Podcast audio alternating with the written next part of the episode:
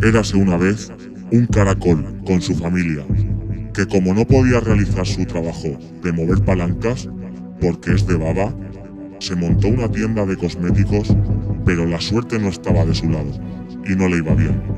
Para mejorar su situación, hizo un pacto con el diablo y todo le iba sobre ruedas.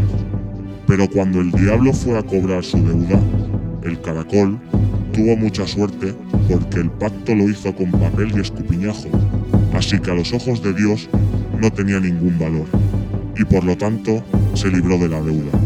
Pero cuando creía que todo iba perfecto, su hija Caracolita apareció con su novio, un caracolito tochambao, con el cascarón tuneado, equipo de música y mal hablado. Y le vino la encrucijada de si lo echaba de la familia o no. Pero no hay que olvidar que las apariencias engañan, así que el final de la historia te la dejo a ti. ¿Y tú? ¿Qué harías?